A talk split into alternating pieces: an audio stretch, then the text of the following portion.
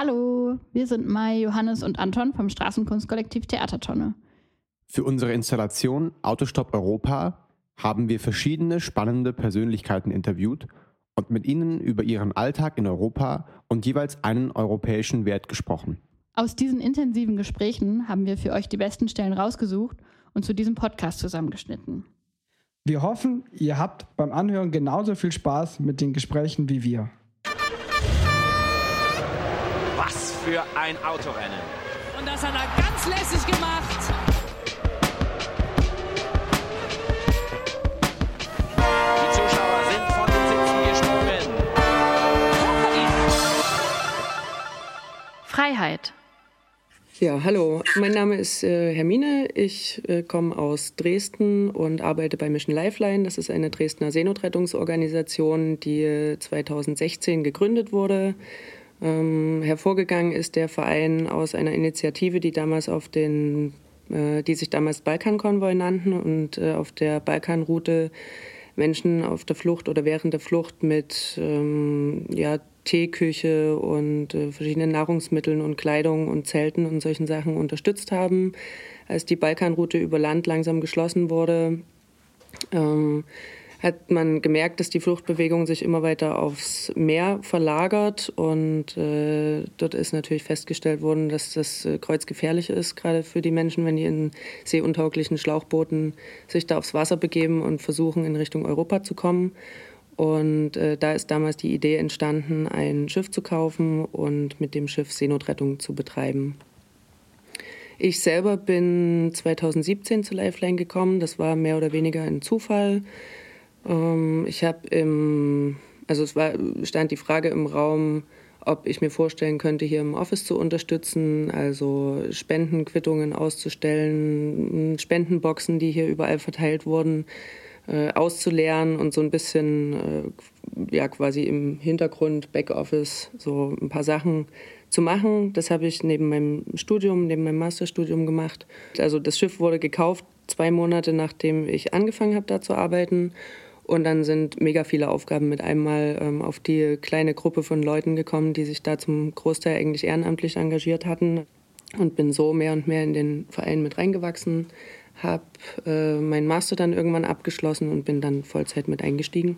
Ich hatte weder mit Schiffen bis zu dem Zeitpunkt zu tun, noch ähm, äh, großartig mit NGO-Arbeit. Mein Master habe ich im, äh, nannte sich Transformationsdesign. Das habe ich in Braunschweig studiert an der Kunsthochschule und bin jetzt verantwortlich für äh, die unterschiedlichen Projekte, die wir haben, ähm, sei es im zentralen Mittelmeer die Koordination von unserem äh, Schiff und von den Rettungseinsätzen, als auch in der Ukraine. Ähm, mit Beginn des Ukraine-Kriegs ähm, habe ich dort vor Ort mit unterstützt und wir haben dort Strukturen aufgebaut, um Menschen dort an der Grenze zu unterstützen, dass sie fliehen können. Also es sind ja viele unterschiedliche Projekte, die wir haben und ich mache so ein bisschen die in, in vielen Bereichen die Projektleitung oder Organisation. Aber hauptsächlich bin ich halt mitverantwortlich für das Schiff, was wir im Mittelmeer haben, dass das rausfahren kann.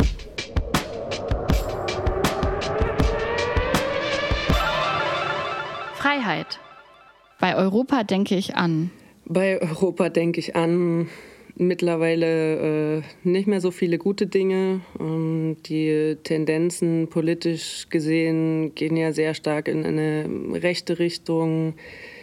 Ähm, das finde ich tatsächlich momentan sehr unangenehm. Das behindert uns auch so ein bisschen in unserem Arbeitsalltag, weil ganz oft ähm, Europa, zumindest in dem, wie es damals, als ich noch ein bisschen jünger war, verstanden habe, war ja die Grundidee, dass die Grenzen geöffnet werden, dass man äh, freizügig leben kann. So, das sind alles äh, Dinge, die natürlich umgesetzt wurden, aber die Tendenzen, die jetzt in den einzelnen europäischen Staaten Richtung Grenzsicherung, Richtung ähm, wir grenzen unsere eigenen Kulturbereiche wieder abgehen, das gefällt mir zurzeit nicht besonders gut.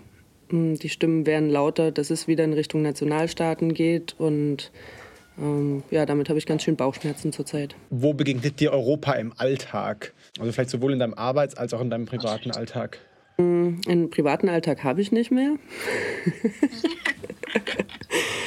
ähm, Nee, Quatsch, Spaß beiseite. Also ich würde es eher auf den Arbeitsalltag beziehen. Also eigentlich begegnet mir das permanent, weil wir ähm, permanent in unserer Arbeit mit äh, politischen Bewegungen konfrontiert sind, die äh, oder mit, europäischen, mit europäischer Gesetzgebung konfrontiert sind, die es zum Teil schwierig macht, unsere Arbeit, unsere Arbeit nachzugehen und die aber auch, wenn wir jetzt über Menschen auf der Flucht sprechen, ähm, gerade dort, was halt das eigentlich Gravierende ist, ähm, Menschen Steine in den Weg legen, die ähm, daran gehindert werden sollen, nach Europa zu kommen, deren grundlegende Menschenrechte nicht gewahrt werden und immer wieder mit Füßen getreten werden, sowohl an den europäischen Außengrenzen als auch auf europäischem Territorium. Ähm, wo Menschenrechtsverletzungen begangen werden, die ähm, ja unerträglich eigentlich sind. Und das miteinander zu vereinen mit dem, was ich eigentlich von Europa erwarte oder was äh, von Europa, was, was ich denke, was es sein müsste, damit eigentlich relativ wenig zu tun hat.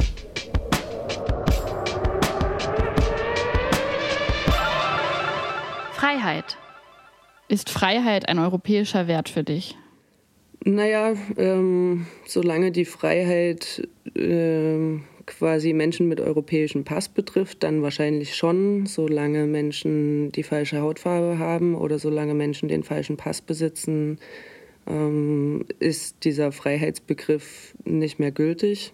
Das halte ich für sehr kritisch und das ist aber faktisch so, dass ähm, Europa ja im Prinzip auch nur ein Konstrukt aus Grenzen ist. Also früher hatten wir die Nationalstaaten oder haben sie auch immer noch, wie Deutschland, ähm, was weiß ich, Frankreich, Italien, Spanien und so weiter. Ähm, das Problem ist aber, dass ja selbst Europa jetzt eben versucht, als Staatenkonglomerat die Grenzen außenrum zu ziehen und im Prinzip nichts Besseres ist als äh, dieser nationalstaatliche Gedanke, nur halt in groß und äh, natürlich besitzen wir unendlich viele Freiheiten und allein, dass ich die Freiheit habe, ähm, überall hinzureisen, wo ich gerne möchte, ähm, das ist ein Riesenluxus, den wir hier in Europa haben, der aber eben nicht allen zuteil wird. Und deswegen, ähm, es sollte ein europäischer Wert sein, aber ob es in der Praxis, also in, in der Praxis wird so nicht gelebt. Im Diskurs zu Freiheit und Europa gibt es das Narrativ, es müsse starke Außengrenzen geben, damit Menschen innerhalb Europas frei sein können. Was denkst du dazu oder was würdest du den Menschen antworten, die das fordern? Also grundlegend, zum einen würde ich sagen, Grenzen wurden schon immer von Menschen in irgendeiner Form überwunden. Also selbst wenn noch so ein hoher Grenzzaun um Europa gebaut wird, es wird immer Wege oder es werden immer Wege gefunden werden für Menschen, dass sie diese Zäune oder Grenzen überwinden und ähm, trotzdem versuchen, hierher zu kommen. Ich halte überhaupt nichts davon, diese Grenzen überhaupt einzurichten. Der Hintergedanke ist, ähm, dass ich das grundlegend ungerecht finde, dass wir alle Möglichkeiten haben, Freizügigkeit, äh, bei der Freizügigkeit anzufangen, ähm, über Bildung, über Grundsicherung im äh, Leben, was eigentlich jedem Menschen zugestanden werden sollte. Ähm, und dass das halt nicht für alle Menschen gleichermaßen gilt. Und ich denke auch nicht, das ist ja immer die große Angst, dass hier mit einem Schlag, sollten die Grenzen geöffnet werden, Millionen von Menschen ankommen, die hier unsere Sozialsysteme über, äh, überrennen oder ähnliches. Ich denke, das würde nicht passieren, weil die Menschen, die herkommen, zum einen äh, wollen sich gerne auch hier integrieren zum großen Teil und am Arbeitsmarkt teilhaben, der nun mal sehr groß ist und sehr viele Kapazitäten hat und das auch an allen Enden, Ecken und Enden gebraucht wird. Stichwort äh, alternde Bevölkerung.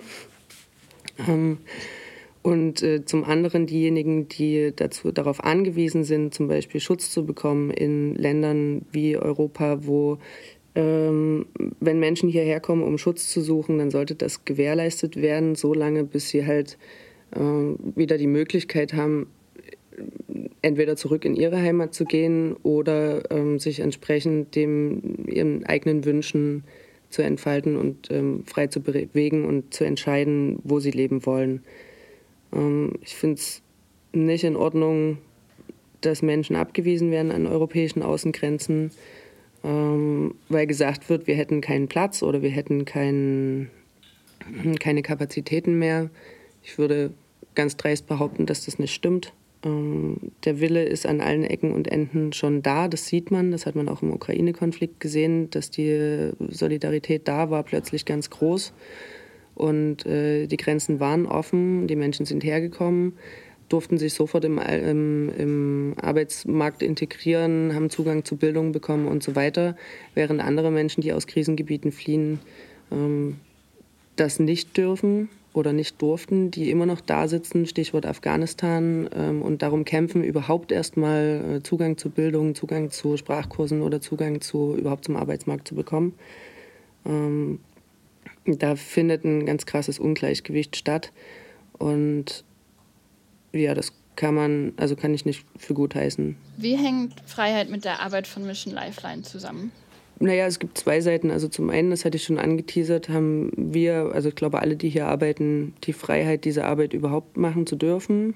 Ähm, wir können das selber wählen. Das ist gut so, das ist wichtig, weil es halt eine Lücke gibt im, in dem System, dass die Staaten an vielen Stellen versagen, wenn es darum geht, Menschenrechte zu schützen. Hm. Auf der anderen Seite äh, sind wir ja tagtäglich damit konfrontiert, dass Menschen eben nicht die Freiheit haben, sicher äh, irgendwo hinzukommen, sicher irgendwie quasi aus Krisengebieten zu fliehen. Ähm, und diese Freiheit kann man ein bisschen durch unsere Arbeit den Leuten auch zurückgeben oder kann denen überhaupt die Möglichkeit geben, zum Beispiel um es ganz plakativ oder simpel zu sagen, ähm, auf ihrem Weg zu überleben und nicht sterben zu müssen oder nicht verhungern zu müssen oder nicht ähm, frieren zu müssen. Ähm, ich denke, das ist ein Teil Freiheit, der jedem Menschen zustehen sollte und das können wir bei Mission Lifeline zumindest zu einem kleinen Bruchteil leisten und dabei Menschen unterstützen.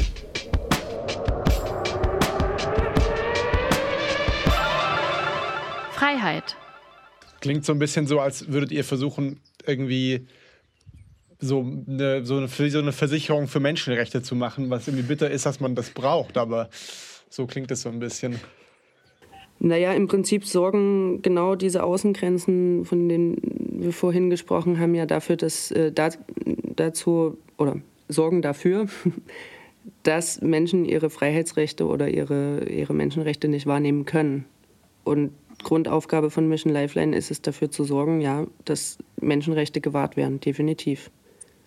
Und ähm, das ist nicht nur im zentralen Mittelmeer so, das ist äh, genauso in Afghanistan. Afghanistan-Projekt hatte ich noch nicht erwähnt, ist es genau dasselbe. Mm, die Menschen kommen dort nicht raus, die werden von Taliban verfolgt, die werden umgebracht, die werden gefoltert. Ähm, und unser Team hier versucht alles, damit sie überhaupt erstmal das Recht haben, Anträge zu stellen bei uns der bei der Bundesregierung, um Schutz zu bekommen.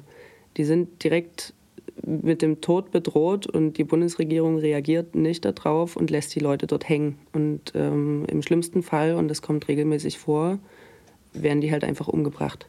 Wie, wie ist es für dich oder für euch, wenn sowas nicht klappt? Also wenn du sagst, ihr habt dann irgendwie Kontakt mit einer Person, versucht die irgendwie da rauszuholen und dann äh, wird die umgebracht. Das, also ich stelle mir das relativ also ich stelle mir das halt total, also total krass oder vor, auch für euch als Team oder für, wie geht ihr damit um, dass ihr irgendwie dann nicht, dann ja auch nur, nur gewisse Kapazitäten habt und jetzt nicht alles, alles tun könnt, was vielleicht toll wäre zu tun oder gut wäre zu tun?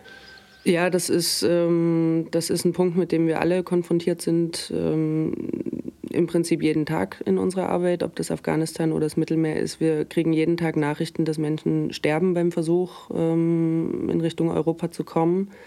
Und ähm, das ist eine riesige psychologische Belastung, definitiv. Ähm, wie wir damit umgehen, wir versuchen im Gespräch zu bleiben mit allen, die bei uns arbeiten. Wir haben einen psychologischen Backup, psychologisches Backup, äh, ein Team, was da unterstützt, definitiv.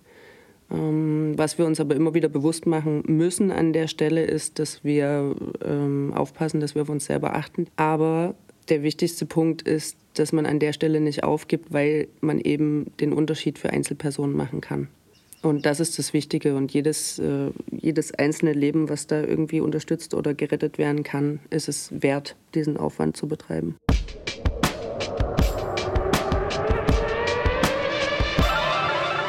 Freiheit. Die Aufgabe von mir ist es, gemeinsam mit, dem, mit unserem kleinen Team die Einsätze vorzubereiten von unserem Schiff. Also zum einen gibt es immer Werftzeiten. Ein Schiff muss viel gepflegt werden, da steckt viel, viel Arbeit drin. Wir haben auch ein sehr altes Schiff, also da muss immer viel repariert und gemacht werden. Ähm, wenn diese ganzen Arbeiten abgeschlossen sind und das Schiff sozusagen fit ist, reist eine Crew an von insgesamt neun Leuten. Und äh, wenn die Crew anreist, äh, gilt es erstmal die ersten Tage zu trainieren, weil die meisten, die äh, bei uns mit auf das Schiff gehen, machen das ehrenamtlich. Das heißt, die kommen nicht aus den Branchen, die sind fit in ihren eigenen Bereichen. Aber letzten Endes ähm, machen die nicht jeden Tag Seenotrettung. Das heißt, es gibt erstmal mindestens äh, eine Woche lang Trainings und Briefings, wo alle auf einen Wissensstand gebracht werden, um gemeinsam als Team dann letzten Endes äh, diese Aufgabe im Mittelmeer zu machen. Und ähm, wenn alles soweit vorbereitet ist und alle fit sind, dann fährt das Schiff los. Zum einen fahren wir dann natürlich erstmal ins Einsatzgebiet und sobald wir da sind, ist die Hauptaufgabe, dass wir Ausguck halten, dass wir mit Behörden kommunizieren, also regelmäßig die Nachrichten über Boote in Seenot abhören. Wenn wir von so einem Fall erfahren, fahren wir dahin dann wird unser Einsatzschnellboot ähm, mit der entsprechenden Crew zu Wasser gelassen. Die nehmen dann Kontakt auf. Dann wird erstmal ein bisschen erklärt, wie das Prozedere statt, äh, äh, ablaufen soll. Und äh, dann werden Rettungswesten ausgeteilt. Wenn alle auf den Booten Rettungswesten haben, dann kommt es ein bisschen darauf an, wie die Lage oder die Situation ist. Ähm, wenn das Wetter das zulässt, dann ähm, kann es sein, dass wir manchmal ein bisschen warten müssen, bis vielleicht ein größeres Schiff kommt und die Menschen mit aufnimmt.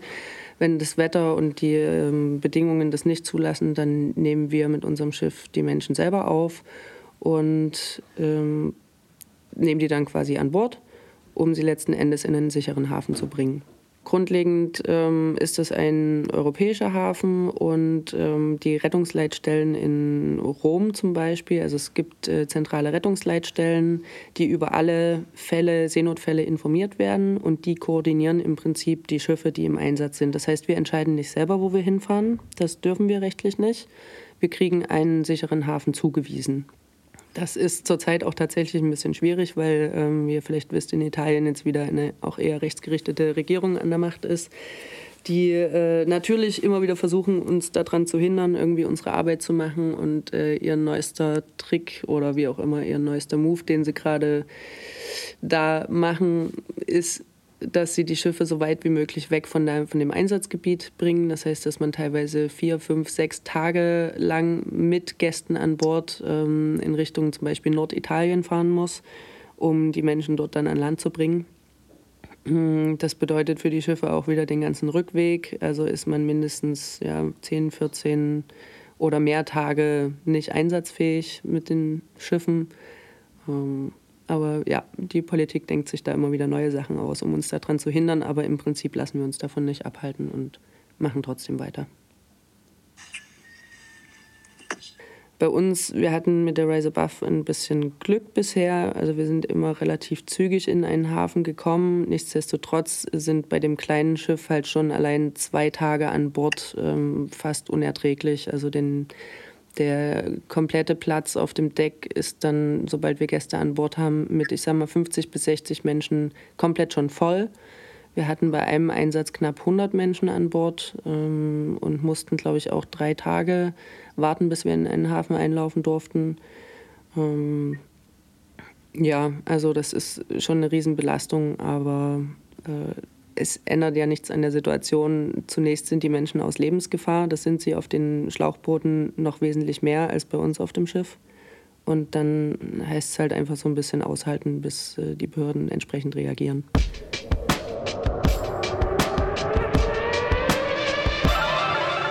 Freiheit. Ihr werdet ja auch immer wieder angeklagt vor europäischen Gerichten. Gleichzeitig gibt es auch immer wieder dokumentierte Fälle von rechtswidrigem Verhalten von europäischen Behörden, zum Beispiel von Frontex. Könntet ihr jetzt auch umgekehrt Frontex verklagen? Also theoretisch könnten wir das, aber ihr verfolgt es vielleicht auch in der Ägäis. Ähm, es ist einfach kein Rankommen. Also wenn wir könnten Frontex verklagen oder da sind ja auch Klagen tatsächlich ähm, oder da sind Bestrebungen, das zu tun oder es wird halt schon getan seit vielen, vielen Jahren. Aber da reicht, wenn Frontex sagt so, oh nö, das haben wir nicht gemacht, so. Nee, nee, das kann überhaupt nicht sein, das stimmt alles nicht. Oder wenn die griechische Regierung sagt, nee, Pushbacks, sowas gibt es bei uns nicht, dann reicht das offensichtlich zu.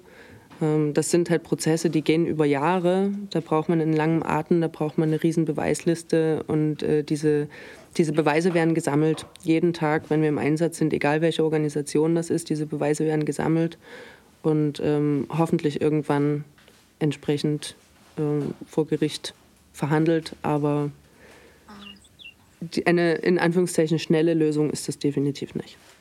Was wünschst du dir für die Zukunft Europas? Ja, also zum einen ganz klar fordere ich legale Fluchtwege, also dass Menschen überhaupt erstmal nicht dazu gezwungen werden, sich auf äh, zum Beispiel seeuntaugliche Schlauchboote zu begeben oder sich zu Fuß irgendwo auf den Weg machen müssen. Ähm, also gerechte, faire Asylverfahren oder überhaupt die Möglichkeit, ähm, Asylanträge zu stellen. Hm, dass das real umgesetzt wird. Ich würde mir wünschen, dass solche unsäglichen Camps wie Moria nicht mehr existieren und dass Menschen menschengerecht untergebracht werden und äh, in der Gesellschaft integriert werden können. Ähm, egal, wo sie herkommen, egal welchen Hintergrund sie haben, ähm, egal welche Hautfarbe sie haben oder welchen Pass. Ich würde mir wünschen, dass äh, die gesamte Europäische Union ihre Verantwortung nachkommt, ähm, sich dem Thema Migration ähm, mit Solidarität und mit offenen Armen dem Thema zu begegnen und eben nicht noch mehr Grenzen zu schaffen oder die Grenzen mehr dicht zu machen. Mm, ich würde mir wünschen, dass äh, das aufhört, dass quasi nicht Mittelmeeranrainerstaaten sich aus der Verantwortung herausnehmen, was zum Beispiel die Verteilung von Geflüchteten angeht.